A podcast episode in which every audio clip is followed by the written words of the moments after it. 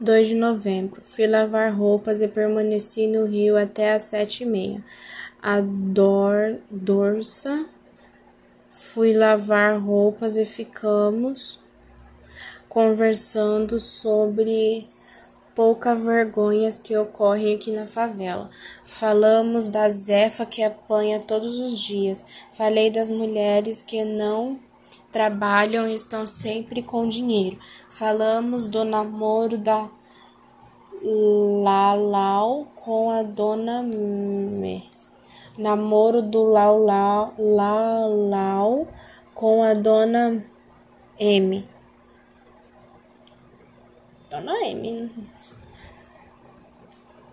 E a dona M. Diz que ele namora é com a Nena. A Nena é boba. Lavei as roupas de cor e vir fazer café.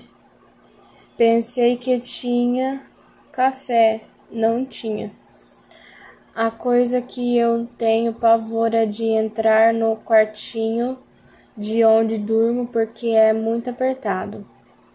Para eu varrer o quarto, preciso desarrumar a cama.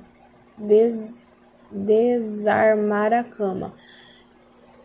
Quando eu varro o quartinho de 15 em 15 dias. O almoço ficou pronto e os filhos não vieram almoçar. O João desapareceu. Percebi que ele foi no cinema. Eu almocei um pouquinho. Peguei um livro para ler. Depois senti frio. Fui sentar ao sol. Achei o sol muito quente. Fui sentar na sombra. Conversei com o senhor e disse que circula um boato que a favela vai chegar, vai acabar porque não porque vão fazer avenida. Ele disse que não é não é para já, que a prefeitura está sem dinheiro. João chegou do cinema, dei-lhe uma surra e ele saiu correndo.